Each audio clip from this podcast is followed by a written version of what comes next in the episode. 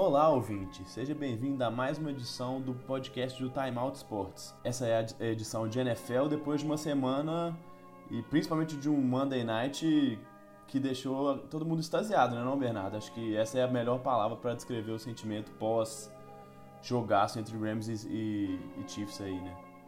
É, os Monday Nights dessa temporada não foram muito contagiantes, né? Mas esse jogo realmente exigiu até um dia próprio só para ele, né? A repercussão tá muito impressionante. Acho que qualquer lugar que você vai olhar que fale sobre futebol americano só fala sobre esse assunto. Dá a impressão até de que é um jogo de playoff, até mesmo Super Bowl, porque quase tudo que aconteceu durante a semana ficou um pouco ofuscado a partir da, a partir da partida que a gente assistiu ontem, né? Valeu a pena ver o jogo. É, até bem de madrugada, hoje no trabalho foi difícil ficar acordado, mas sempre com a lembrança de uma partida que realmente. Não sei se é o, o, o momento agora, né, que a gente acaba exagerando um pouco, mas que deve ficar para a história como um dos maiores jogos de temporada regular de todos os tempos. Ah, para a história ele entra com certeza. Acho que eu esqueci, vamos só se apresentar para quem não tiver alguém chegando novo aí. Eu sou o Gabriel Amorim, estou aqui com o Bernardo Stilac, que já falou um pouquinho também. Fala um pouquinho aí, Bernardo. E Gabriel, fazendo parte aqui do Time Out, né? Tem mais podcast além da NFL, né, Gabriel? É verdade. É, eu e o Marcos Paulo, a gente também faz um podcast sobre NBA toda semana. A gente faz um resumo do que tem de melhor, do que se destacou na, na rodada da bola laranja lá nos Estados Unidos. Então, seguindo essa toada, é mais ou menos isso que a gente tem para fazer aqui. Só antes disso, vale lembrar que estamos também, é, temos também a nossa página nas redes sociais, tanto Facebook quanto Twitter. É só você procurar por Time Out Sports que você acha a gente lá. É, e direto para o podcast, você pode escutar a gente tanto na nossa página, timeoutsports.com.br, a gente vai colocar o player lá, mas também pode ir direto para o Spotify que muita gente prefere aí, ou no seu, em todos os agregadores de podcast, que é pelo menos o meu jeito preferido de ouvir, que eu já deixo tudo organizado, todas as minhas os, os meus programas que eu escuto lá. Então a gente está lá, é só procurar também sempre por Time Out Sports, que você acha a gente, beleza? Para começar, Bernardo, é, como é que você, você, quer? Você quer fazer um resumão do jogo? O que, que, que, que você quer dizer sobre esse jogo aí? Foi o melhor jogo que você já viu de temporada regular? Eu já, já vou começar dizendo que sim. Não que eu acompanhe há tanto tempo assim, mas eu tenho dificuldade de pensar em um jogo que não fosse de pós-temporada, que não fosse de playoffs e que tenha acontecido tanta coisa, que tenha sido tão relevante, tão legal de assistir assim, né? É, eu acho que. Não, com certeza foi para mim. Eu acho que você falou a palavra certa, porque além de tudo ele é relevante, né? A gente teve jogos muito legais assim também, eu lembro de ter assistido. Até na temporada passada teve um, um Texans e Seahawks com um jogo muito bom do Deshaun Watson e do Russell Wilson. Mas naquele momento o jogo não era tão importante quanto era esse. É, são as duas melhores equipes né, da, da NFL, um na conferência americana, outro na conferência nacional. Os Rams conseguiram com a vitória é, assegurar sua vaga nos playoffs, né? Os Chiefs deixam isso muito perto duas equipes que estão buscando aí, é, já, já pensando né, em, manter a, o mando de campo nos playoffs, né, para poder ficar aí com a first seed de sua é, conferência. Então, além de tudo, o jogo era muito relevante. Apesar de ser temporada regular, era um jogo importante. E nessa temporada a gente tem tido a sorte de acompanhar jogos, né, confrontos muito bons. Os, os Rams já fizeram jogos bons, importantes contra os Packers, já fizeram o jogo contra os Saints, contra os Vikings, né? Todos confrontos de muito peso. É, os Chiefs já jogaram contra os Patriots também, a gente teve Patriots e, e Packers, então é mais um jogo para coroar. E eu acho que de todos esses que a gente teve nessa temporada, esse foi o que mais fez jus à expectativa que a gente tinha, né? A gente esperava muitos pontos Sim. e acho que veio até mais do que, do Eu, pelo menos, não esperava muitos pontos, mas não da forma como foi ontem. Exato. Acho que a gente até a narrativa, assim, tudo que envolveu o jogo é muito interessante, né? Já era o jogo mais esperado, lá, desde as primeiras 4, 5 semanas, depois que esses dois times dispararam ali, começaram a vencer muitos jogos, tanto que chegaram cada um deles com só uma derrota até essa semana 11. É, e o jogo seria é, previamente na cidade do México, foi trans, transferido por conta das condições do gramado. E numa semana, é um, em, em um período muito é, emotivo e muito relevante lá na Califórnia, né? principalmente em Los Angeles. Teve não só o, o, tiroteio, que deixou muita gente morta e ferida aí, infelizmente, também as, as queimadas, né? que sempre acabam devastando aquela região da Califórnia nessa época do ano. Então a gente viu muita gente, tanto dos jogadores quanto da, das comissões, com aquele bonezinho do, do Fire Department, né, dos bombeiros, digamos assim, da cidade de Los Angeles. E além disso, muita gente que sofreu com esse incêndio aí, que perdeu é, muita coisa, perdeu é, parentes, perdeu amigos, ganhou ingresso dos Rams. Então era um clima todo especial, você via o estádio pulsando mesmo. De uma forma que é difícil você ver o time que joga no Coliseu lá, o time dos Rams. Porque é um estádio muito grande, muito antigo, né, B? É um estádio da década de 20. Então tem um clima diferente do que a gente está acostumado nesses caldeirões, digamos assim. Mas toda essa, essa mudança e todo esse momento também fez o jogo ser ainda mais emotivo ainda mais vibrante, né? Ah, sem dúvida, né? É o estádio aberto, né? Não tem essa arquitetura moderna que permite uma acústica melhor, mais vibrante mesmo para o jogo. Mas é muito grande, cabe 90 mil pessoas. Ontem talvez tenha sido o melhor público, não cheguei a olhar. E realmente, né, assim, de atmosfera, não teve um jogo dos Rams que foi tão impressionante quanto esse, inclusive atrapalhando bastante algumas jogadas de ataque dos Chiefs, Sim. que tiveram problema ali de comunicação, né? Que é uma coisa que acontece muito com quem joga no Arrowhead, né, no estádio dos Chiefs, que é um estádio mais novo e que tem muita pressão, né? É, é uma, um típico dessas torcidas mais barulhentas, né? A uhum. torcida do Seattle também se orgulha muito de, de fazer esse tipo de pressão. Então ontem realmente o, o clima estava bacana, assim, bastante favorável ao time dos Rams. Eu, hoje de manhã eu estava lendo algumas notícias. Quando acontece, eu acho que a gente acompanha aqui pelo Brasil fica um pouco distante do, do que a mídia local fala, né? Então, mesmo uhum. quando a gente acompanha alguma coisa americana, geralmente é pela ESPN, Bleacher Report, algum Esses meio de comunicação maiores, né? mais nacional, né? Então eu fui lá, fui ler os jornais de Los Angeles e os jornais de Kansas City, o que eles tinham a dizer sobre o jogo.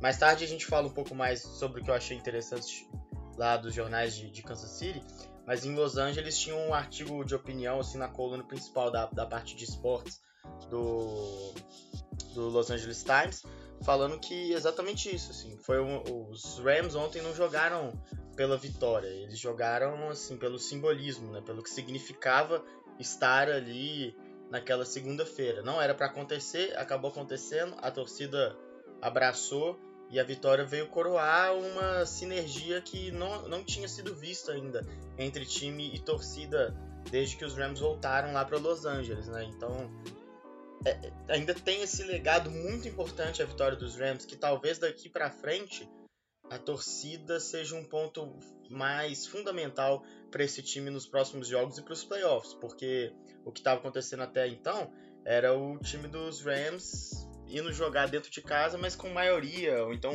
boa parte dos torcedores do time visitante. É verdade. E assim, a gente. E talvez tenha sido no momento, como a gente já tinha destacado, no momento mais difícil na temporada dos Rams, né?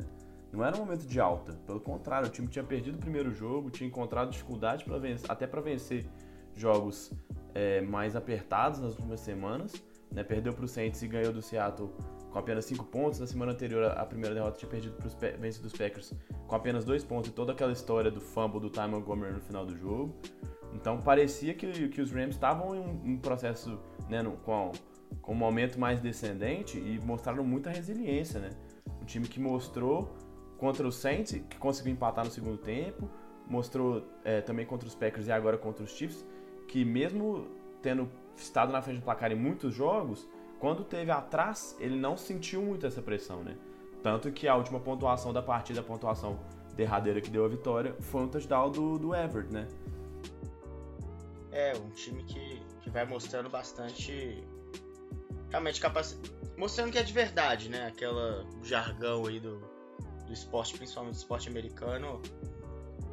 Acho assim, nesse ponto já, já tinha mostrado muito que era de verdade, mas vitórias como a de ontem, elas elas têm um peso muito maior do que só o número ali no retrospecto geral. É, até de maneira anímica, né? O, o peso dessa vitória, assim, é, se, é, claro que seria se acontecesse na pós-temporada só no Super Bowl, mas se esses times se enfrentarem de novo, vai ficar aquele peso positivo, né? Aquela memória é, positiva para os Rams.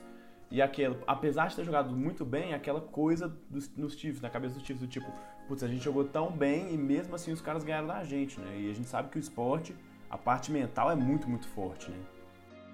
Ah, sem dúvida, né? Ainda mais pro, pros Chiefs que o Patrick Mahomes está no seu segundo ano, mas no primeiro como titular, né? Então isso talvez possa ter alguma interferência, por mais que ele pareça ser um cara completamente alheio a, a esse tipo de uhum. situação, né? Ele não, não, tem muito problema com isso, não. Não parece sentir muito, não. É, vamos agora destacar alguns nomes. Você falou aí do Mahomes, não tem como não, não começar falando do, do quarterback dos Chiefs, né?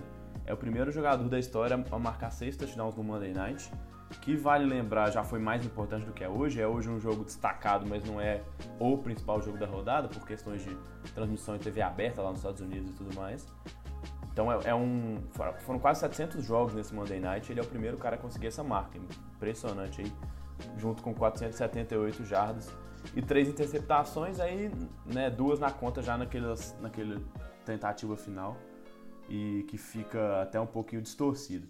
Agora, recebendo passe do lado do Kansas City, acho que o Tarek Hill é o grande nome, né? 215 jardas, dois touchdowns.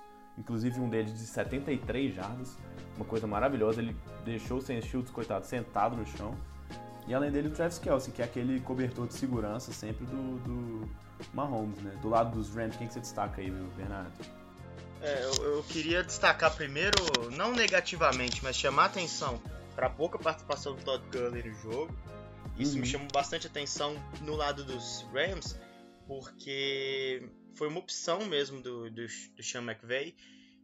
E isso deixa claro a, a mentalidade do time de que realmente esse jogo você precisaria fazer mais pontos de maneira mais rápida, sem precisar de drives muito longos.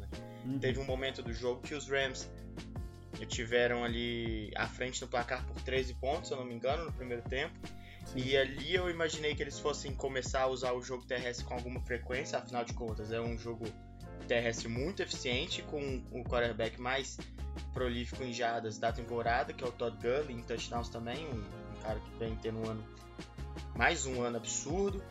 Uhum. E ali eu achei que eles fossem tentar capitalizar um pouco a vantagem que eles tinham no placar, né, esfriar um pouco o, o ataque dos Kansas, do Kansas City Chiefs mas não foi isso que aconteceu. Então isso mostra a mentalidade do jogo e, e isso justifica também o placar tão alto. Assim, os dois times vieram mesmo com a intenção de não se manter no ataque o, máximo de tempo possível, mas sim de pontuar o maior número de drives possível.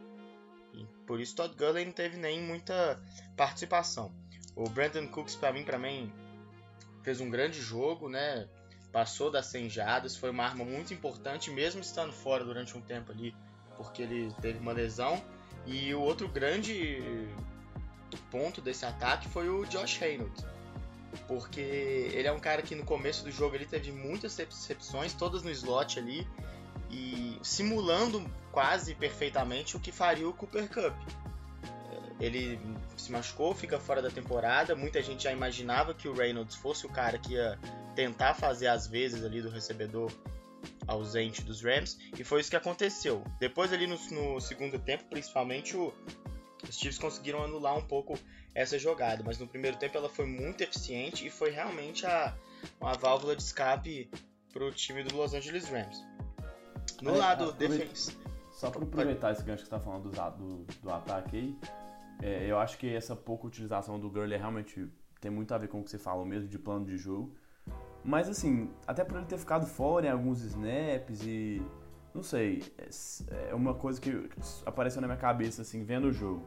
Você acha que existe a possibilidade de às vezes o Todd Gurley não tá 100%, às vezes ele tá machucado e por isso talvez o Xamã que tenha tentado poupar ele ou não? Você acha que é exclusivamente tático e, e de plano de jogo mesmo?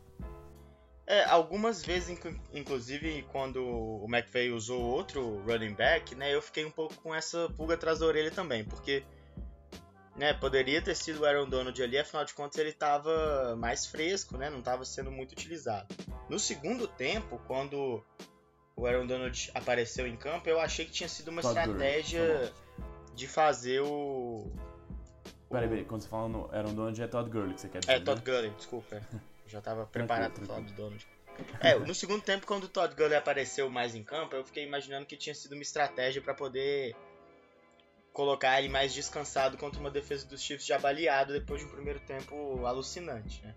Mas aí, de novo, me, me provaram errado, porque o Todd Gurley seguiu não tendo muitos drives, né? Muitas jogadas, muitos toques na bola. Então, é, não dá para não ter essa, essa desconfiança que você citou, porque é muito estranho não usar o cara, né, nessa situação. Hum. Mas por outro lado também o, o Kansas City Chiefs usou muito pouco o, Kareem Hunt em jogadas hum. de, de corrida pura, né? Então, eu acho que foi mais como o jogo se construiu mesmo. A, a certeza de que não interessa o quanto tempo você deixaria o outro ataque em campo, né? Ele acabaria pontuando. Sim. Então, é aquela situação em que mais vale a gente tentar o, o, máximo de pontuação possível enquanto a gente tiver a bola, do que tentar manter o ataque do outro time longe. E quando você tem dois times com ataques tão potentes, eu acho que essa vai ser a tônica dos jogos da NFL a partir de agora. Porque quando você tem uma defesa muito forte, um ataque que é só regular ou então apenas competente, né? Faz sentido você tentar manter o ataque do outro time fora o máximo de tempo possível. Mas quando você tem capacidade ofensiva para poder fazer um jogo como a gente viu ontem, a tendência é que a gente veja cada vez mais jogos assim.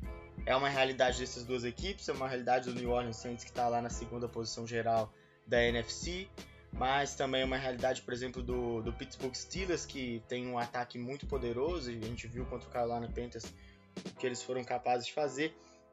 Então, nos playoffs desse ano, creio que a tendência cada vez mais é que a gente veja jogos com alta pontuação e com os times mais preocupados em fazer os, os drives renderem pontos do que render tempo no relógio. Eu concordo 100% e acho que um bom exemplo disso tá na final de, da Conferência Americana do ano passado, né?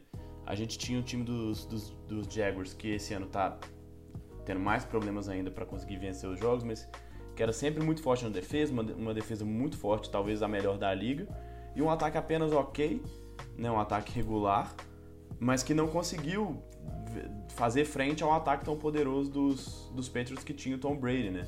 E, e aí na final, né, no Super Bowl, mesmo com o Tom Brady jogando tão bem, a gente viu o Philadelphia Eagles ganhando pelo simples fato de fazer mais pontos, né? Não foi que a defesa jogou tão bem, é que o ataque conseguiu se sobrepor ao ataque dos Patriots. Então, acho que essa já era uma, uma crescente e a liga caminha um pouco para isso mesmo, assim, até em questão de regras e favorecimento desse jogo, desse jogo aéreo do que das defesas, né? A gente tem, teve toda aquela discussão do, do algumas temporadas do Pass Interference, dessa temporada do Roughing the Passer que até deu uma amenizada depois de muita reclamação, mas a gente vê que a liga realmente está interessada em ver pontos.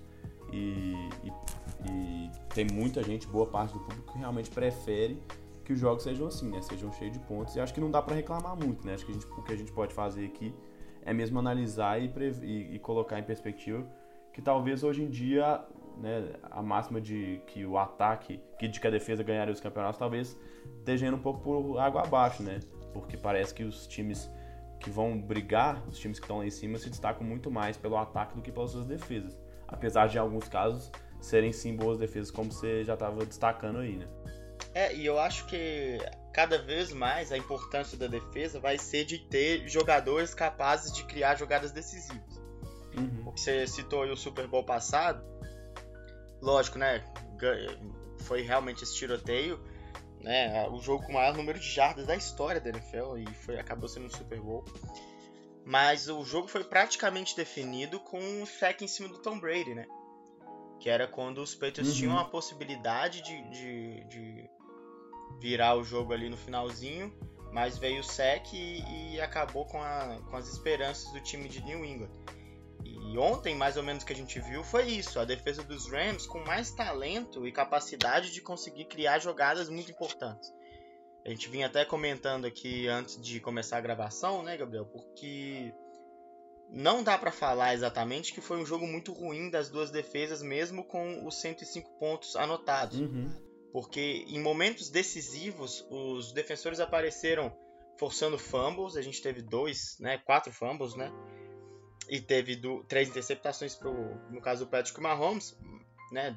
Uma ali no final do jogo já não dá para contar 100%, mas as outras sim, elas foram muito importantes. O Aaron Donald, que quando entrou no jogo, foi absolutamente impressionante. É um cara que chama muita atenção mesmo. A capacidade que ele, a capacidade que ele tem de, de, de chegar até o quarterback, né? E o Samson Ebukan, que é um cara que estava totalmente. É, né, não é um dos grandes nomes dessa defesa, não, mas ele conseguiu retornar uma interceptação muito maluca né, para touchdown inclusive quebrando o tackle do Patrick Mahomes ali no final, e recuperar um fumble, um fumble também levando para a end zone. Então, o, a defesa do, do Los Angeles, mesmo tendo cedido muitos pontos, com o Tyreek Hill deitando e rolando para cima do Sam Shields, ela conseguiu ser decisiva em alguns pontos do jogo. Isso fez muita diferença no placar final, né? Tanto que uhum. o Kansas teve muito mais jardas ofensivas. O, Patrick Mahomes teve seis touchdowns, dois a mais do que, do que o Jared Goff e mais jardas também do que o Jared Goff. Mesmo assim, o Los Angeles Rams conseguiu a vitória. Então fica esse ponto, né? As defesas talvez elas não serão mais tão dominantes, né? Conseguirão é, apagar os ataques de vez, mas elas vão, ser, vão precisar ser cada vez mais decisivas nos momentos corretos. E foi isso que a gente viu com os Rams ontem. É, acho que essa também é outra outro paradigma que parece se formar mesmo, assim, né? A gente tem o Aaron Donald, como você falou, que eu considero hoje o melhor defensor da liga, que é um cara de interior, né? Que começa no interior, que é, é mais um defensive tackle, mas que além de ser bom contra o jogo terrestre, acho que a principal qualidade dele é a, a, a capacidade dele de chegar até o quarterback adversário, né? De criar esse apressamento no passe, muitas vezes de sacar o quarterback adversário, vindo pelo meio da linha. E a gente tem caras como o Khalil Mack, por exemplo, que foi trocado agora para os Bears está jogando super bem, que também é um cara que se destaca muito por essa, por essa pressão ao quarterback. Não? Então parece que as defesas hoje mesmo precisam estar tá focadas em chegar ao quarterback adversário, no mínimo atrapalhar o passe, se possível sacar e roubar a bola, né? Porque a gente vê que muitas vezes essas roubadas de bola ou esses, ou esses sacks, essas jogadas defensivas, é, tanto no Super Bowl como a gente já citou, ou agora nessa temporada 2018, têm sido decisivas para determinar quem é o, o, vencedor ou não das partidas, né?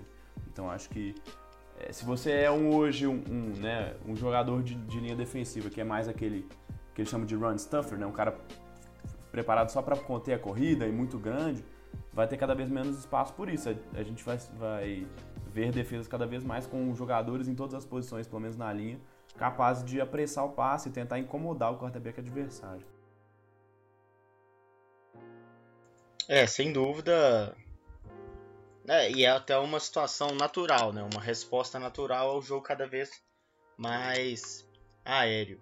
Tem mais algum é, destaque, Gabriel? Ou, ou a gente é, pode a gente, A gente estava falando aqui do, do Todd Gurley, eu acabei de acabou de aparecer uma notificação aqui que o Chama que confirmou que o Todd Gurley participou pouco porque ele estava com problema no tornozelo.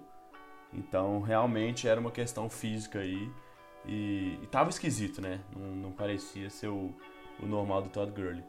Bom, acho que a gente pode, para fechar, alguns a gente disse que foi um jogo histórico, nós dois concordamos que pelo menos do que a gente viu foi o, jogo mais mais emocionante, mais legal de se ver aí. A gente pode lançar algumas estatísticas aí, não sei se tem alguma coisa, mas eu separei aqui a primeira vez que os dois times marcam 50 pontos e consequentemente a primeira vez que um time perdedor na história da NFL marca pelo menos 50 pontos, né? A gente não vê 50 pontos todo dia e dois times marcando 50 pontos realmente é difícil. Outra coisa aqui é foram 19 jogadas, né, para quem gosta de big play, e é o que muita gente gosta de ver, né?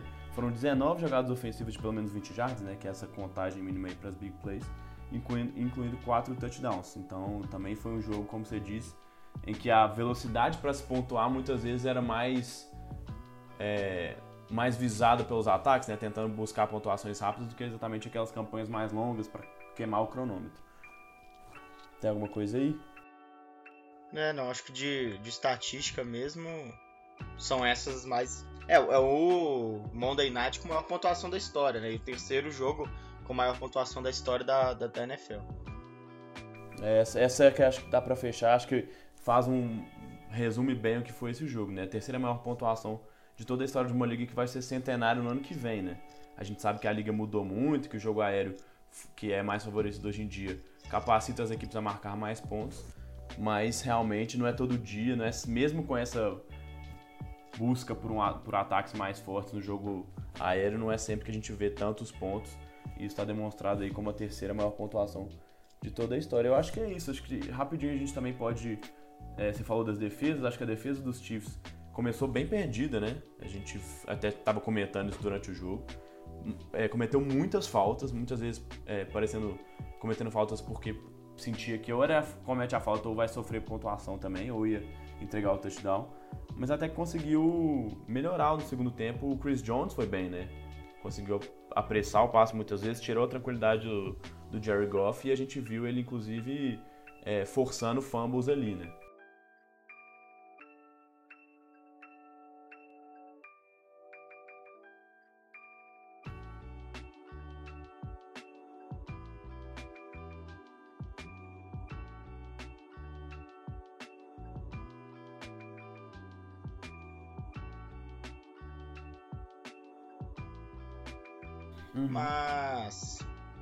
Que pese, lógico que foram aí dois retornos de, da defesa dos Rams para touchdown.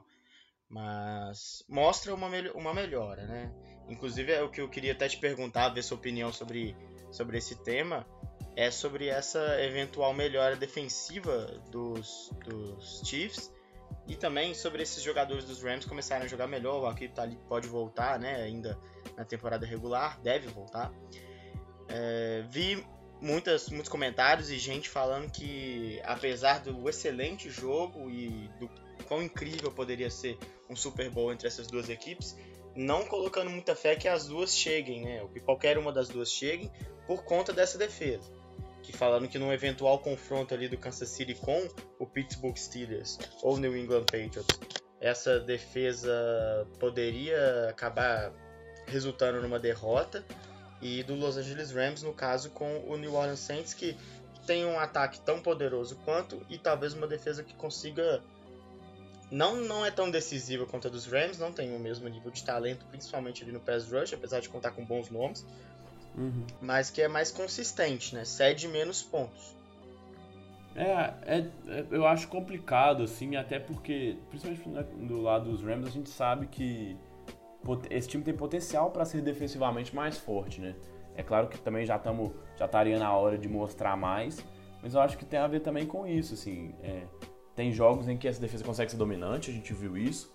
Tem momentos em que ela consegue ser dominante mais até do que em jogos inteiros, mas eu acho que é, é difícil de falar, até porque assim, a defesa dos Patriots não é mais uma grande, né, uma defesa top 2, top 3 assim, é uma boa defesa porque a gente sabe das qualidades do Belichick, mas não tem tanto talento assim, tirando Trey Flowers, a gente não vê um grande nome naquela defesa, talvez o Danta Hightower, mas acho que é isso. E, e o Steelers também, assim, acho que é um, um dos times que é, teve uma melhora maior na defesa, mas que não é um time que parece ter nomes para ser uma grande defesa. Tanto que há algum tempo que já é aquele time que ataca muito bem, que tinha Big Ben, Le'Veon Bell e, e Antonio Brown, e que muitas vezes a defesa acabava forçando que o ataque pontuasse cada vez mais. Né? Então não sei, eu acho difícil até falar isso porque é, a gente já viu bons momentos essas do def dos defesas, principalmente do lado dos Rams. Agora nos tipos eu ficaria mais preocupado sim.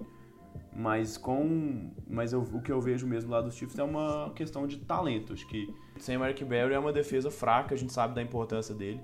E infelizmente as notícias não parecem dar muita é, previsão otimista de volta dele. Então essa defesa vai ter que se virar com o que tem. E, e contra ataques tão poderosos que chegando nos, né, nos finais, ali nos, nos playoffs, a gente imagina que sejam os melhores ataques mesmo. Talvez essa possa ser uma questão é, para decidir entre realmente um, um grande ataque, um, um bom ataque, um muito bom ataque, contra uma defesa fraca e uma defesa ok, mediana, às vezes boa. Talvez possa pesar assim, mas eu tenho dificuldade porque até uma questão é, meio sentimental, assim, é muito bom ver esse time dos Chiefs jogar, né? Então eu gostaria mesmo que desse certo por isso, assim. É um time que me agrada muito de ver, porque é um ataque dos mais inventivos e acho que seria legal também se eles conseguissem chegar é, mais longe. É, realmente o Patrick Mahomes ele tem uma ele envolve muito, né, o espectador com o jogo, porque ele é o aquele cara, eu não sei se dá pra poder fazer uma comparação com o futebol, assim, mas ele prefere as jogadas mais plásticas, né? Uhum. Eu tava. para voltar ao tema que eu falei no início, né? Que eu tava lendo os jornais de, de cada uma das cidades. E eu tava lendo Kansas City Breaking News hoje. Olha só. E, e, e era assim: eles estavam fazendo uma análise bem fria mesmo, assim, do jogo, né? Analisando mesmo o que aconteceu. Eu achei muito interessante porque eu queria ver qual era a opinião do pessoal de lá sobre o jogo do Patrick Mahomes, que foi espetacular, 478 jardas, né, e 6 touchdowns, mas teve três interceptações e dois fumbles, né? E os dois foram recuperados pelo Los Angeles Rams. Então, querendo ou não, inclusive ele saiu do jogo dando entrevistas falando, né, citando os pontos que o Los Angeles Rams conseguiu fazer a partir dos erros dele, né, bem cabisbaixo, chateado. Mas a percepção, pelo menos do jornal, que eu achei muito interessante, foi que em uma jogada eles deram bastante mérito pro Ebuker, né? Que foi aquele Ebuka, que foi aquele aquela interceptação muito improvável, até difícil de entender o que aconteceu durante a jogada, tornado para touchdown. Em uma foi aquela no final do jogo já, né? E no restante dos erros dele foi justificado com um certo ímpeto de tentar fazer as jogadas longas e, e resolver a partida para os Chiefs. Que é uma coisa que muita gente já vinha falando sobre o estilo de jogo do Patrick Mahomes, lembrar o, o Brett Favre, né? o antigo quarterback do Minnesota Vikings e do Green Bay Packers, que fez história na NFL, que tem, também tinha essa característica de sempre tá flertando com muitas interceptações, mas que era um cara que não titubeava muito não. Pegava a bola, se precisasse lançar muito longo, lançava e não tinha problemas com isso.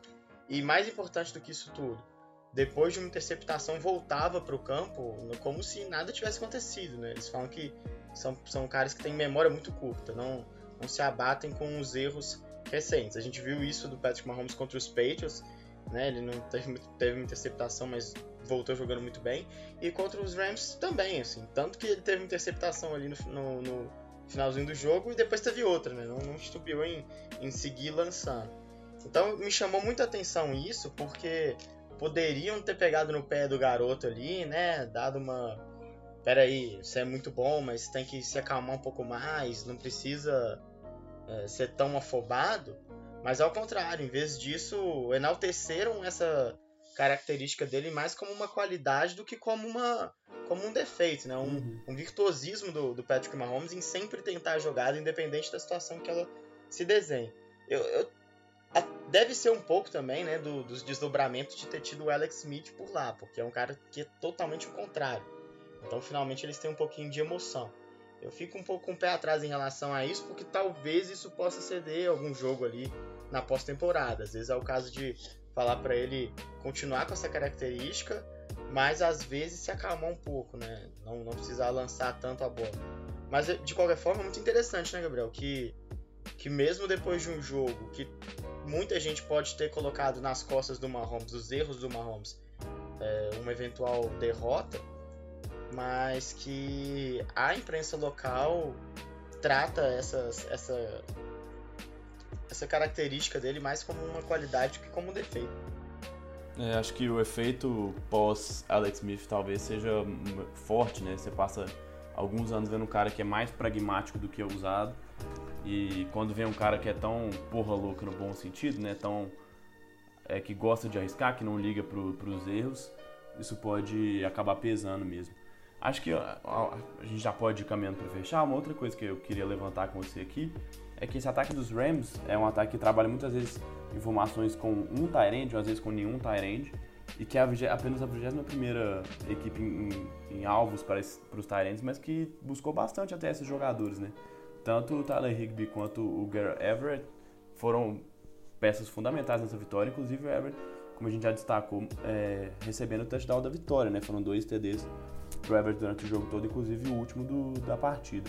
Você acha que isso, essa tendência é mais é, do jogo, do momento, ou você acha que é talvez por mais que o Reynolds tenha ido bem e, e, a gente sabe o quão ser criativo é fundamental para que esses ataques possam fazer muito sentido, como está todo mundo focado nos seus recebedores, buscar um pouquinho mais dos Tyrants, como é que você viu essa maior utilização dos Tyrants por parte do Chama que veio e do Los Angeles Rams? Eu acho que, de novo, tem a ver com a ausência do Cooper Cup, que é um wide receiver, mas até fisicamente às vezes lembra um Tyrant, né? Uhum. Pelas rotas que faz, pelas jogadas que ele desenvolve. Então, né, o Reynolds começou a ser mais bem marcado, então abriu espaço para os outros jogadores do, do Los Angeles Rams. E com essa inventividade do ataque mesmo, assim. Você se vê sem uma peça importante e precisa alterar um pouco o seu livro de jogadas para poder usar mais do, do que você tem em mãos ali. E isso o Sean McVay mostrou que sabe fazer muito bem. Por isso os Tyrants foram mais envolvidos durante a partida, né? Então é uma, acho que é uma tendência, principalmente nas jogadas de, de receber passes, porque eu acho que muito do que a gente não vê tantos Tyrants em campo pelo lado do Los Angeles Rams é porque eles têm uma linha ofensiva muito boa, na maioria das vezes não exige um bloqueador a mais, que seria ali a função do Tyrande em alguns snaps. E o Todd Gurley é um cara que, por mais que a gente foque muito na capacidade que ele tem de correr e até de receber passes, ele é muito inteligente para fazer bloqueios também. Sim. Ontem, durante a partida, em, alguns replays mostravam assim a leitura que o Todd Gurley conseguia fazer para poder evitar, inclusive, sacks que o, o Jared Goff poderia sofrer e que no final das contas o passe foi completo até para muitas jardas. Então, quando você tem uma linha ofensiva tão boa e um, e um running back que consegue fazer as leituras é, de forma bastante rápida para poder ajudar na, no bloqueio dos, dos, jogadores de defesa, os Tyrants eles não acabam não sendo tão importantes, né? Pro, pro caso do, dos Rams, é até mais interessante ter mais recebedores mais rápidos que consigam fazer rotas mais longas. Mas com a saída do Cooper Cup, com essa eventual lesão do, do do Todd Gurley, né, que você trouxe aí agora pra gente e que talvez tenha influenciado também no maior emprego de Tyrants durante o jogo. É, imagino que seja uma arma cada vez mais usada, né? E imagino também, depois de sof ganhou esse jogo, ganhou do Seahawks, mas ganhou de forma sofrida e, e acabou perdendo do Saints. O Sean McVay esteja um pouco mais preocupado em fazer esse ataque ficar cada vez mais criativo e difícil de ser marcado. É, beleza. É, eu, eu, acho que é isso mesmo. Acho que nem precisa acrescentar muito não sobre, sobre esse tema, eu concordo com você. Tem mais algum destaque que você queira fazer sobre esse jogão aí ou podemos passar pra frente? Não, eu acho assim, só lembrar que os dois times agora estão na rodada de bye, né? Não jogam na semana 12. Vão ter um mais que merecido descanso, né? E deixar todo mundo com uma certa saudade dessas duas equipes, né? Querendo já ver de novo como o Kansas City vai responder essa derrota e como o Los Angeles Rams vai, vai lidar com a vitória, né? Se vai ser cada vez mais dominante. É isso aí. Bom, acho que não tinha como não monopolizar o programa com esse jogaço do Monday Night, mas acho que agora a gente pode passar para frente. Tivemos bons outros jogos ainda na rodada, não tão espetaculares, mas outros bons jogos e muitas vezes jogos muito importantes também, porque como a gente já, já vem destacando, cada vez mais cada jogo é mais relevante, mais importante para a classificação nas divisões e nas, nas conferências. É, no jogo de quinta-feira a gente teve um Packers e Seahawks que parecia que o Seahawks não ia conseguir acompanhar, que entregar mais uma vez contra grandes equipes e no final conseguiu uma vitória que é bem importante, né, Bernardo? Não sei se essa vitória é aquele que eles chamam de statement, né, uma vitória para colocar o time mesmo como um postulante, mas pelo menos é, na classificação, é um time que realmente pode voltar a brigar pela wildcard da NFC, né? É, era um jogo em que a maioria da, das coberturas da imprensa esportiva trazia aqueles números de percentuais, né, de possibilidade de cada uma das equipes irem aos playoffs. E o do Seahawks era geralmente menor do que o, do que o dos Packers, mas chamava a atenção que uma eventual derrota deixaria o time do Seattle muito complicado ali, né? Na disputa ali pelo wild card, já que não vai dar mais para poder chegar nos, nos Rams. Uhum. Então foi uma vitória muito importante nesse sentido.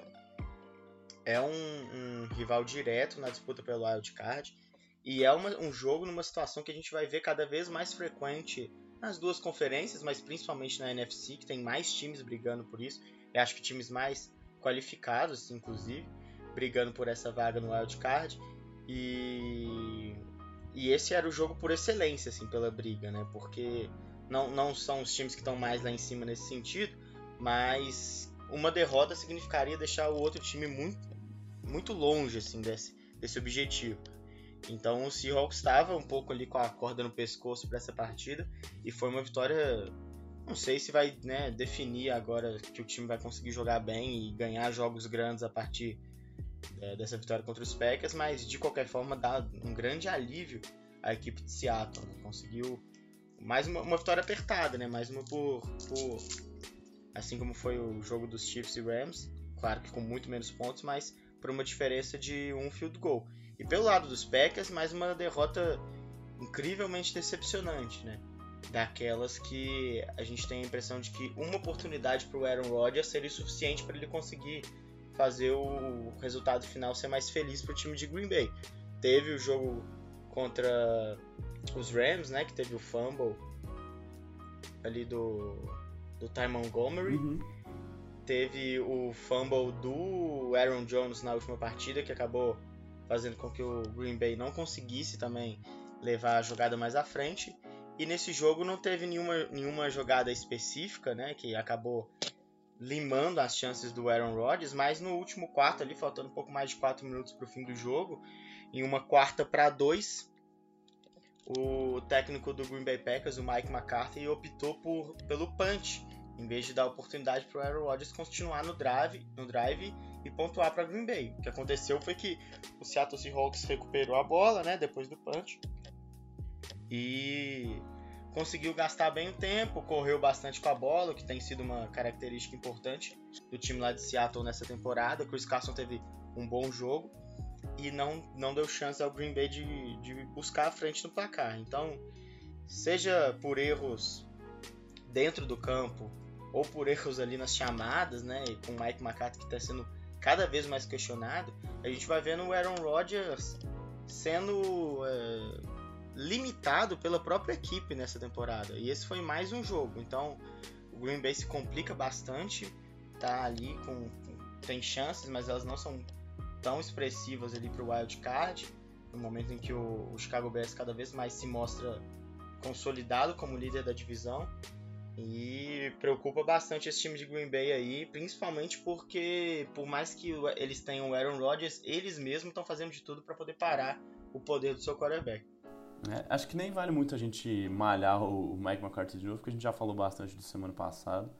Mas já, já sou, até antes desse jogo já tinha alguns reportes de que o próprio Aaron Rodgers já estaria satisfeito, né? De que já, a relação dele com o McCarthy não é das melhores, por conta dessas chamadas muito questionáveis mesmo, né? Não tem como a gente, já algumas semanas, umas três ou quatro semanas, a gente vem aqui dizendo o quão, o quão é, limitante ou quão é, pouco o Mike McCarthy consegue aproveitar do quarterback que é um dos melhores da liga, né? Se a gente vê caras como Jerry Goff e, e Patrick Mahomes em Chiefs e Rams tendo seus, seus talentos potencializados por treinadores e esquemas que tiram o melhor desses caras, no Green Bay, mais uma vez, isso foi um problema, né? E muito conservador às vezes, né? Não, não dá para entender muito essa chamada do final do jogo, não. E do lado do Seahawks, principalmente, que acho que agora com essa campanha 5 e 5 tá ali na briga, principalmente porque o Carolina perdeu de novo, né?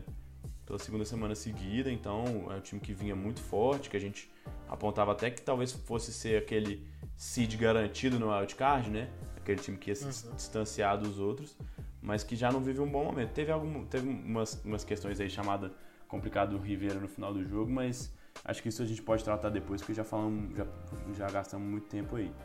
Mas acho que é isso, e, e, o jogo terrestre continua, né? A missão, o jogo terrestre do, do Seattle Seahawks. Correu mais uma vez, é, mais vezes do que tentou o passe, né? Foram 35 corridas contra 31 passes.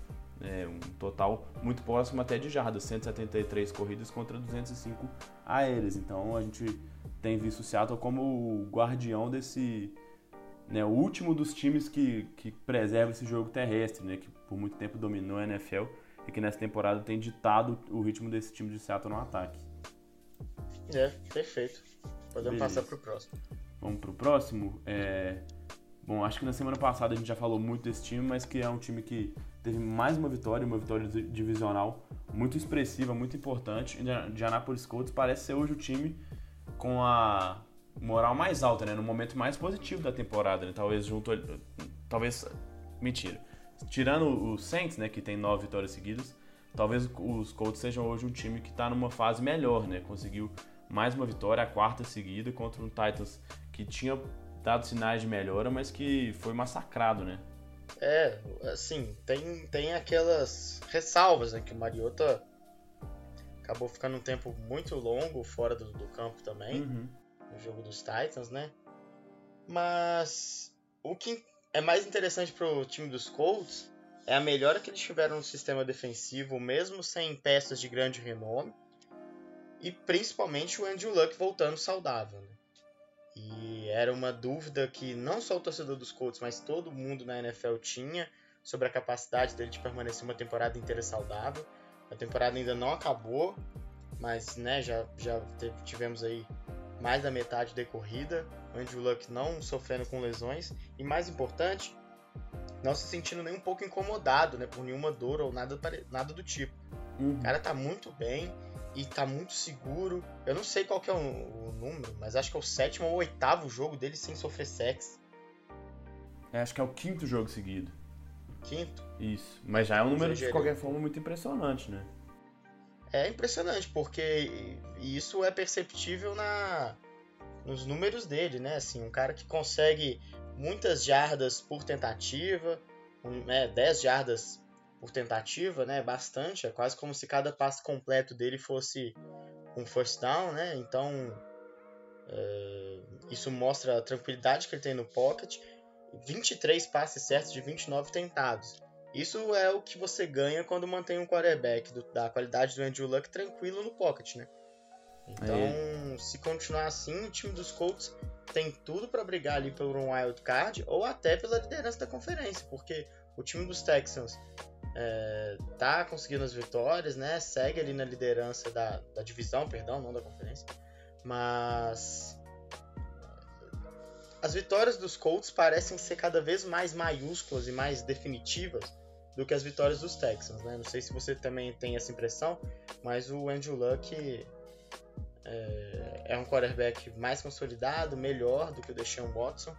Então, uma vitória importantíssima, tanto para poder consolidar essa escalada dos Colts dentro da divisão e também porque tira o Tennessee Titans ali não tira, né, mas assim, freia o Tennessee Titans da briga pelo wildcard, né? Eram, são dois times que estão na mesma divisão, mas principalmente são dois times que brigam por essa vaga nos playoffs lá na AFC.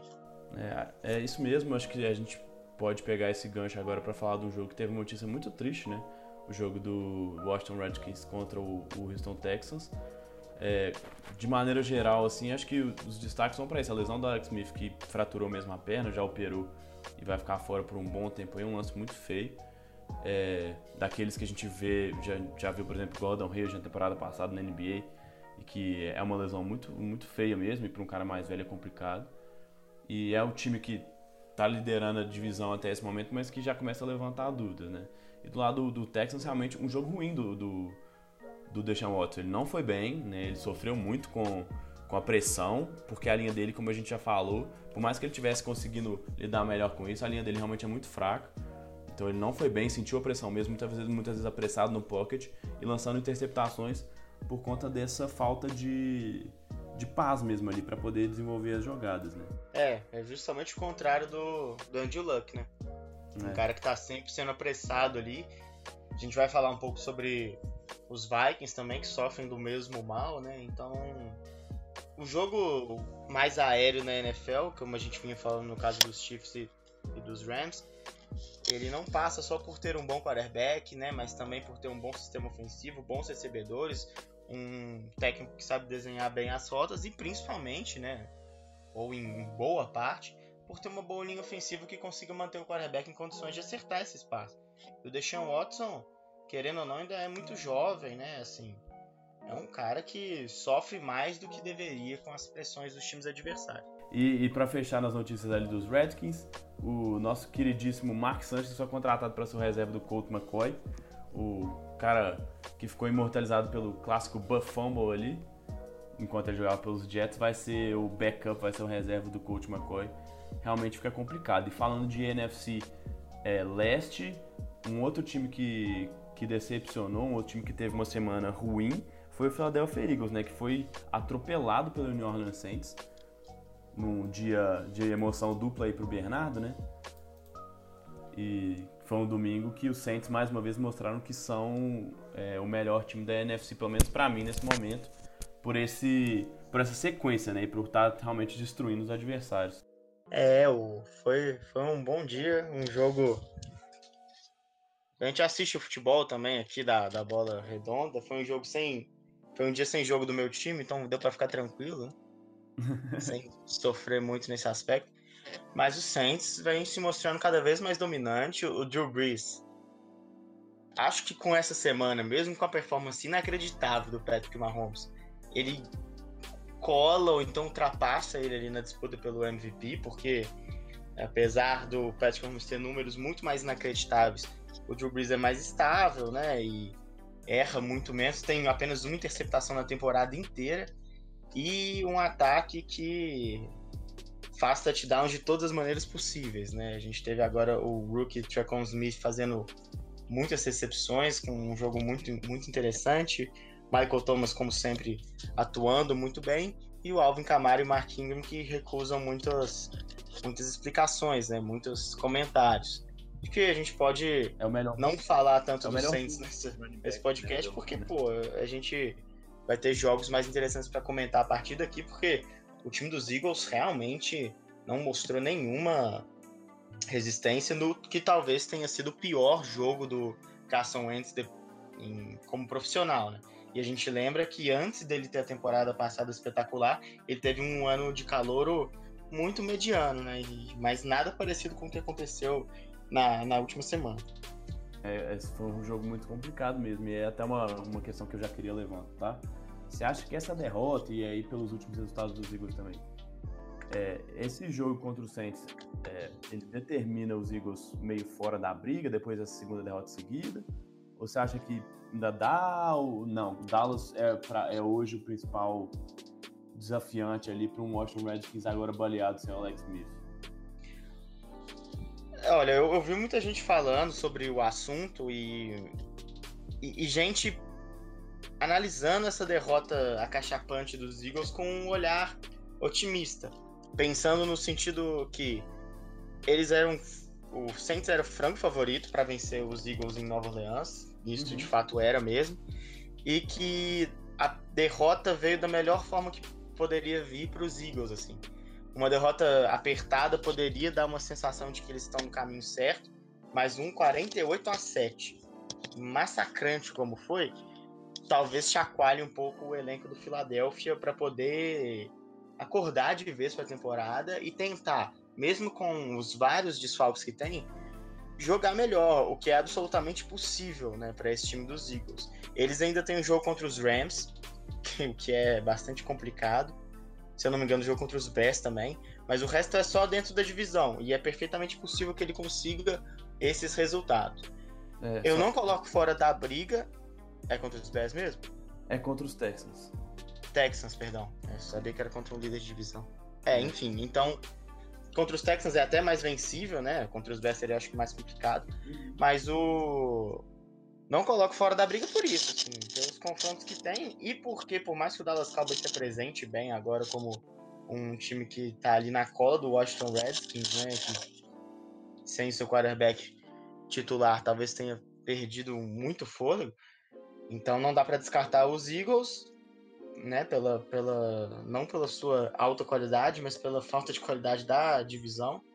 Mas acho que seria inacreditável, assim, seria aquele tipo de arrancada histórica se o time de Philadelphia conseguisse chegar na, na, na pós-temporada. É, eu acho que hoje o Dallas realmente se consolidou mesmo. Se consolida, mas assim, sem aquela certeza toda mas que é possível, é possível que o time dos Eagles vença boa parte desses jogos. Porque, como você falou, é, tirando esse jogo dos Rams, ele joga contra Giants em casa, Redskins em casa, Dallas fora, Texans em casa e Redskins fora. assim, são todos, todos esses cinco jogos, jogos vencíveis. Nenhum deles é um jogo em que o time vai precisar, vai ser o, né, vai ser o azarão ou algo do tipo. Em todos eles o time tem total capacidade de vencer. A gente viu, por exemplo, né, o Redskins duas vezes, eles vão se enfrentar ainda duas vezes. É o time que perdeu seu quarterback titular e a gente sabe que o Colt McCoy não tem nível para manter esse time jogando. Então, por isso que aí que reside a dúvida sobre o time de Washington. Nova York, apesar de ter vencido dois jogos seguidos e de ter melhorado principalmente no ataque, lá em está jogando melhor, mas não é um time que vai brigar mesmo. É, talvez ele comece logo a acelerar o modo do perder para subir no draft. E aí o jogo contra Dallas, apesar de ter perdido o primeiro confronto, a gente sabe que o time de Philadelphia é mais talentoso. A gente não viu ainda nessa temporada esse time jogando tão bem, mas a gente sabe que pode chegar lá. Então acho que esses confrontos divisionais, que são tão pesados, né, como sempre são pesados, vão, vão credenciar mesmo esse time, esses dois, dois, três próximos jogos contra os três rivais de divisão, vão determinar. Se não ganhar os três, acho que aí não tem como. Tem que ganhar os três, porque senão também vai ter uma campanha muito fraca e não pode contar que o Washington vai perder, o Washington ou o Dallas não vai conseguir tanto, pelo menos é, um número maior de vitórias porque já estão à frente. Né? É, essa, a conta é essa mesmo, né? Se a gente.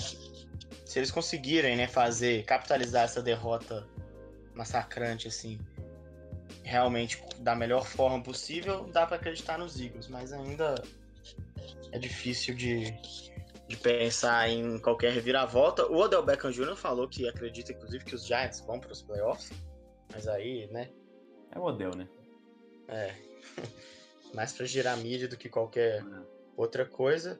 Acho assim, uma das poucas, né, não é uma certeza, mas um dos tiros mais certeiros que a gente pode ter é de que um time que for para os playoffs a partir da NFC East vai ser um dos mais fracos dos playoffs da NFL. Deve ser o último cabeça de chave entre os líderes de divisão, né? Deve não, muito provavelmente vai ser, né? É, quase certamente. Quase, exatamente, quase certamente vai ser. Do lado do Dallas, aquilo que a gente já vem cantando há muito tempo, que parece que finalmente escutaram, né? Ezekiel Elliott com 30, 30 toques na bola, 23 corridas e 7 recepções. Foi o líder do time tanto em jardas terrestres quanto em jardas aéreas. Além disso, somou um touchdown também. Não tem outro jeito e o Dak Prescott tem que ser... Né, precisa do Ezekiel Elliott aliviar essa pressão dele. Não teve um jogo bom, né? Mais uma vez ele não foi tão bem, um rating até baixo errou muito espaço, apesar de não, ter sido interceptado, mas também não lançou nenhum touchdown. É, mas conseguiu ser uma ameaça mais nessa, nesse jogo corrido, né? Então, inclusive, conseguiu entrar na zone correndo com a bola. Mas é, Dallas ainda é aquela coisa, né? Não é um time que, que dá muita. que passa muita convicção, mas que hoje, é, por conta dessa lesão do Alex Smith, como a gente já sacou, e esse momento dos Eagles, talvez seja o time que saiu de, de derrotado pelos Titans em casa e praticamente é, descartado dessa vaga pelos, pelos playoffs para um time duas semanas depois que venceu dois jogos, dois jogos, é, um jogo fora de casa divisional e um jogo em casa contra um time que já não estava tão bem assim, mas que vinha bem nas últimas semanas, que era o Atlanta Falcons, e que parece que agora é o grande favorito, pelo menos eu vejo assim, né, o time do Dallas. É, basta assim, né? Não é querer, mas assim, ter um jogo um pouco mais inteligente, como você falou, deixando a bola mais pro Ezekiel Elliott. E, e o Dallas Cowboys consegue esse, alcançar esse sucesso, né? Precisa de jogos mais dominantes, vencer com mais tranquilidade, né? E, e no lado dos Falcons, é, lógico que não sela a, o fim da temporada para o time de Atlanta, mas deixa a situação muito complicada. Eles estão 4-6 agora e com jogos bastante difíceis pra, pra daqui para frente, né? Porque vai enfrentar o Saints e ainda tem o Panthers ali que tá numa situação muito melhor na briga de wild card, precisando muito vencer, principalmente esses confrontos de dentro da divisão que são critérios de desempate, né? Então é, eu não apostaria mais nos Falcons como um candidato ao, ao wild card na NFC, não. É, tô com você. Acho que pra gente fechar essa semana 11, Vale a gente dar uma passadinha no jogo entre Minnesota Vikings e Chicago Bears. Mais uma belíssima atuação da defesa do Chicago Bears, né? O Trubisky não foi tão bem mais uma vez, ele parece oscilar grandes jogos com jogos medianos para até ruins, mas a defesa conseguiu ser dominante e Khalil Mack mais uma vez mostrando porque é o defensor mais bem pago da liga, né, Bernardo? É, o, o Mitchell Trubisky é impressionante, assim, é uma incógnita completa e é uma incógnita completa de altíssima intensidade, assim. Não é um cara que joga mais ou menos. Ou ele joga muito mal, ou ele joga muito bem. E, e contra o Minnesota, o time do Chicago Bears venceu apesar dele. Uhum. O cara teve duas interceptações ali, 165 jardas, é, né, errando muitos passes também, então não foi bem o Mitch Trubisky mais uma vez. É, não, tive, não teve um bom desempenho correndo com a bola, né? Assim, o, o Jordan Howard teve muitas carregadas, mas com uma média de 3,5 jardas por toque na bola, o que não é uma média muito longa. E o time teve aí 148 jardas totais. Então o Chicago Bears venceu mais uma vez, como você disse, pelo peso e pelo poder defensivo que tem. Mais um bom jogo do Khalil Mack, né? E do Prince Amukamara também fazendo uma boa partida. É a defesa do, também. A defesa do Chicago Bears é muito forte. Né? E, e, e tem o fator do Kalil Mack que, mesmo não participando efetivamente do jogo, ele é um cara que assusta muito o quarterback adversário. Né? Teve mais um né, vídeo dele que viralizou, assim como na semana retrasada, né? Dele derrubando um tackle ali com uma só mão. Ele é, é um cara muito forte mesmo e, e assim, feroz, né, bicho? O cara parece que não tem ninguém que consiga parar ele. E nunca contra um cara como o Kirk Cousins, que tem números muito baixos em jogos de horário nobre, né, em jogos realmente decisivos, e isso acaba pesando cada vez mais. Assim. O Kirk Cousins teve duas interceptações que você pode botar bem na conta dele, né? E que talvez agora esteja dando um pouco de de arrependimento à diretoria do Minnesota Vikings, que pagou uma grana preta por ele, esperando que ele pudesse ser o quarterback e a peça que faltava para poder fazer com que o time dos Vikings seja é, dominante aí dentro da, da sua divisão e dentro da conferência. Mas o desempenho do time ainda é bem pior do que foi com o Case Keenum no ano passado. É, Bom, acho que essa, essa questão do, do Kirk Cousins até talvez mereça uma discussão mais aprofundado depois, mas só para dar uma passadinha no, no Trubisky que, que se falou muito bem, é, ele, uma coisa que me chama a atenção é que parece que, né, a gente destaca o Mahomes, por exemplo, como um cara que apesar de ser muito jovem, é mentalmente muito preparado para situações de adversidade, eu sinto o Trubisky exatamente o contrário, né? Quando as coisas estão indo bem, como você falou, ele tem jogos muito bons, tem momentos positivos, grandes drives, inclusive, resolvendo às vezes com, a, com, a, com as pernas, correndo bem com a bola, ou fazendo grandes lançamentos. Mas é. O jogo sai um pouquinho do controle do time de Chicago que parece que ele entra num buraco, né? E aí ele começa a errar, errar, errar e não consegue sair dali. A gente já viu isso na primeira semana contra o Green Bay Packers e viu agora contra o Minnesota Vikings. E nos dois jogos, e no primeiro jogo acabou perdendo e agora a defesa conseguiu vencer o jogo. Então acho que esse lado mental, essa coisa de saber lidar com a adversidade, talvez seja o mais importante para o Trubisky para crescer. A gente sabe que ele está longe de ser pronto, ele foi um prospecto que saiu muito cru do, do college. Teve pouco tempo, poucas oportunidades como titular lá em North Carolina. E, e, a gente vê que ele ainda precisa de muito desenvolvimento. Ele está mais seguro, mais tranquilo com o plano de jogo. E o Matt Nagy está conseguindo explorar melhor essas uh, qualidades dele, de todo o elenco ali no, no ataque. Mas parece que quando a coisa precisa ser. Não, é, não tá tão desenhado, não são aqueles drives que já estão preparados, ou quando começa a, a, o, o time adversário a arrancar um pouquinho na partida, parece que ele tem tido dificuldades para manter o time dele na, no, como vitorioso. Mas, mais uma vez, o Chicago Bears mostrou que tem hoje a melhor defesa da liga. E se a gente diz que os ataques são tão fortes, que os ataques parecem ser os, a grande voada, o grande é, projeto aí para os times vencedores, Chicago Bears vai um pouquinho nessa contramão e consegue liderar uma divisão com sete vitórias, três derrotas, uma divisão com bons times, né? Tem Minnesota e Green Bay, que apesar de tudo são bons times, mas que Chicago consegue, com a sua defesa dominante, liderar essa divisão depois de tanto tempo. É, só para fechar o assunto do Trubisky, eu acho que as grandes atuações dele podem dar um indício né, de que ele tem um teto alto a ser trabalhado. Né? Isso é um ponto positivo para o time de Chicago, talvez até para a temporada que vem, porque apesar dessa trajetória dele ser bem parecida com o do Patrick Mahomes nesse sentido que você falou de saída do college e de estar de fato estreando o seu segundo ano de NFL, o Patrick Mahomes teve um ano trabalhando ali com um bom quarterback que foi o Alex Smith, né? Apesar de ser um cara mais pragmático e principalmente com, com um técnico muito talentoso e inventivo na questão do ataque, que é o Andy Reid, ao passo que o Mitch Trubisky ficou ali no limbo no Chicago no ano passado, trabalhando com o John Fox, que é um cara que né, nos últimos temporadas principalmente quase nulo enquanto um, um, uma mente ofensiva. Então, talvez com mais um ano aí com o Matt Nagy e, e, aprendendo melhor o jogo, ele consiga ter mais domínio aí sobre essas situações de adversidade. É isso aí. Bom, para a gente fechar o programa agora, acho que a gente pode falar um pouquinho da semana 12. E, Bernardo, você tá muito animado para essa Black Friday? Vai comprar muita coisa ou tem outras, outros planos para essa semana aí que te animam mais? Ah, acho que a semana 12 da NFL me anima bem mais do que a Black Friday, assim, não, não sou de, de ficar vendo assim as, as ofertas, não. Até porque é muito difícil de saber se o preço tá bom mesmo, né? Pois é. é enfim, isso aqui não é um podcast de dicas econômicas e financeiras, então o que a gente tem de presente para dar e o que essa semana 12 traz é que, na verdade, para quem não sabe, né, a Black Friday existe porque é o dia depois do Thanksgiving, que é um feriado, talvez um dos principais, né? Talvez seja junto ali com o dia da independência, seja o principal feriado dos, dos norte-americanos, com certeza o principal feriado do final do ano. Mais importante até do que Natal, Réveillon, eles consideram muito mais.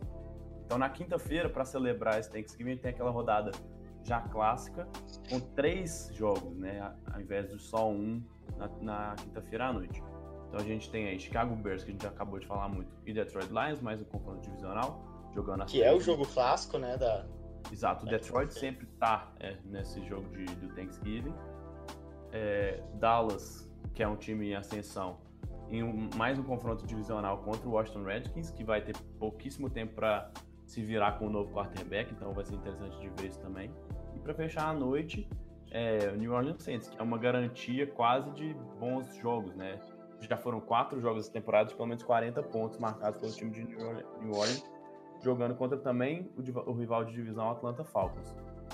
Algum e a única derrota do Saints, inclusive, eles marcaram mais de 40 pontos, né, Exato, exato. Algum desses três jogos de quinta-feira aí que você, que você tá mais animado para ver, sem, sem clubismo também? Falando. É, eu acho assim, sem, sem clubismo mesmo, acho que o, o Redskins e Cowboys é o jogo mais importante. Uhum. A gente uhum. vem falando que os Cowboys são o grande time aí para para chegar à liderança, né? Então precisam mostrar jogando dentro de casa contra um Redskins sem um quarterback titular que de fato tem essa capacidade. Então é o jogo dessa quinta-feira. Claro, eu até imagino que Bears e Lions têm a capacidade de ser um jogo mais bonito do que, uhum. do que isso.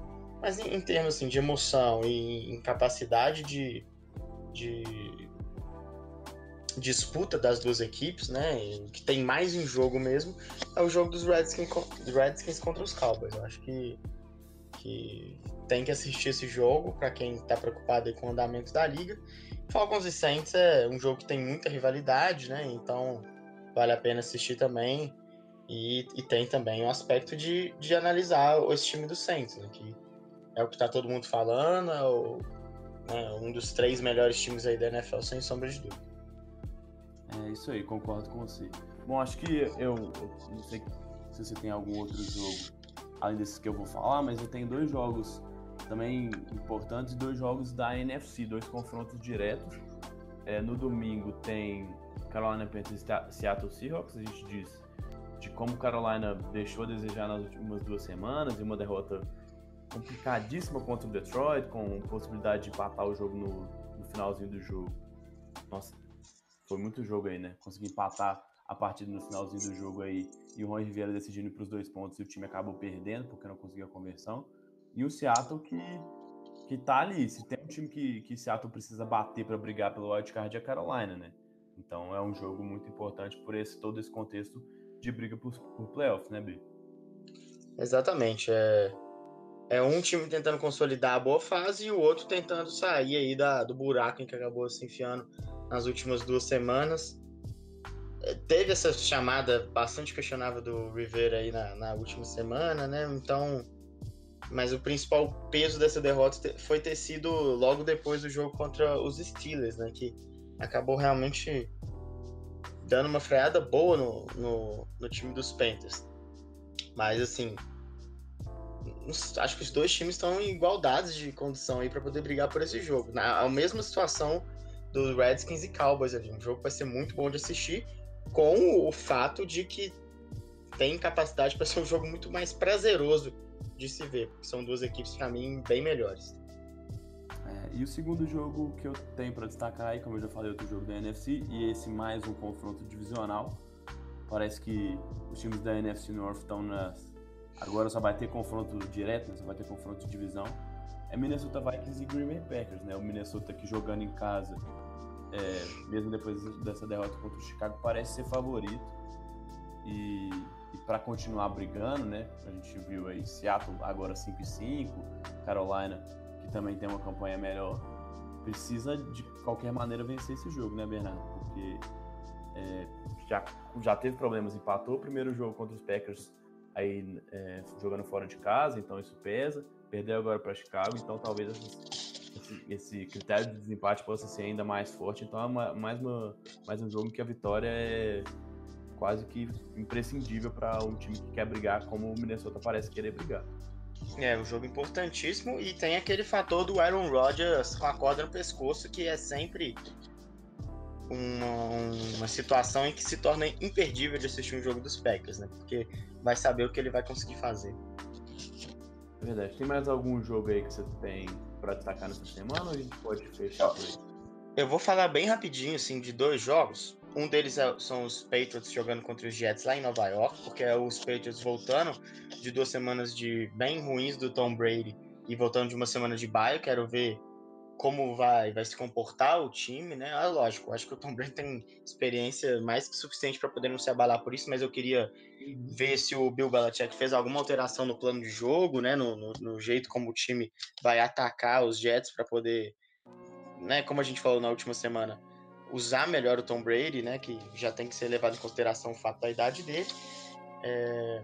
E o jogo da segunda-feira, que é Titans e Texans, porque é interessante, já que o Titans precisa vencer de qualquer forma para se manter vivo na briga pelo wildcard da AFC. E os Texans veem o Indianapolis Colts cada vez mais forte, então precisam de vencer para poder manter uma distância do time lá de Indianapolis que enfrenta os Dolphins nessa semana com grandes chances de vitória, né, dentro de casa. Então, acho que esse jogo aí da segunda-feira, lógico, né, não tem nem comparação com o jogo dessa última segunda-feira, mas vai ser um jogo também importante com duas equipes brigando por muita muita coisa aí nessa partida. É isso aí. Para quem para quem gosta, é uma semana recheada, vamos ter ainda mais transmissões aí, o que facilita para todo mundo poder acompanhar. Então fique ligado aí. Acho que a gente pode ficar por, por aqui, né, Bernardo? Acho que tá bom, já falando muito tempo, mais de uma hora, aí mais, mais de uma hora e dez falando, porque esse jogo aí de Chiefs e Rams realmente mereceu muitos comentários, né? Ah, sem dúvida, assim. Em situações como essa, vale a pena gastar um tempinho a mais. É verdade. Então, a gente fica por aqui. Uma boa semana para todo mundo e até semana que vem. Um abraço. Valeu, até semana que vem.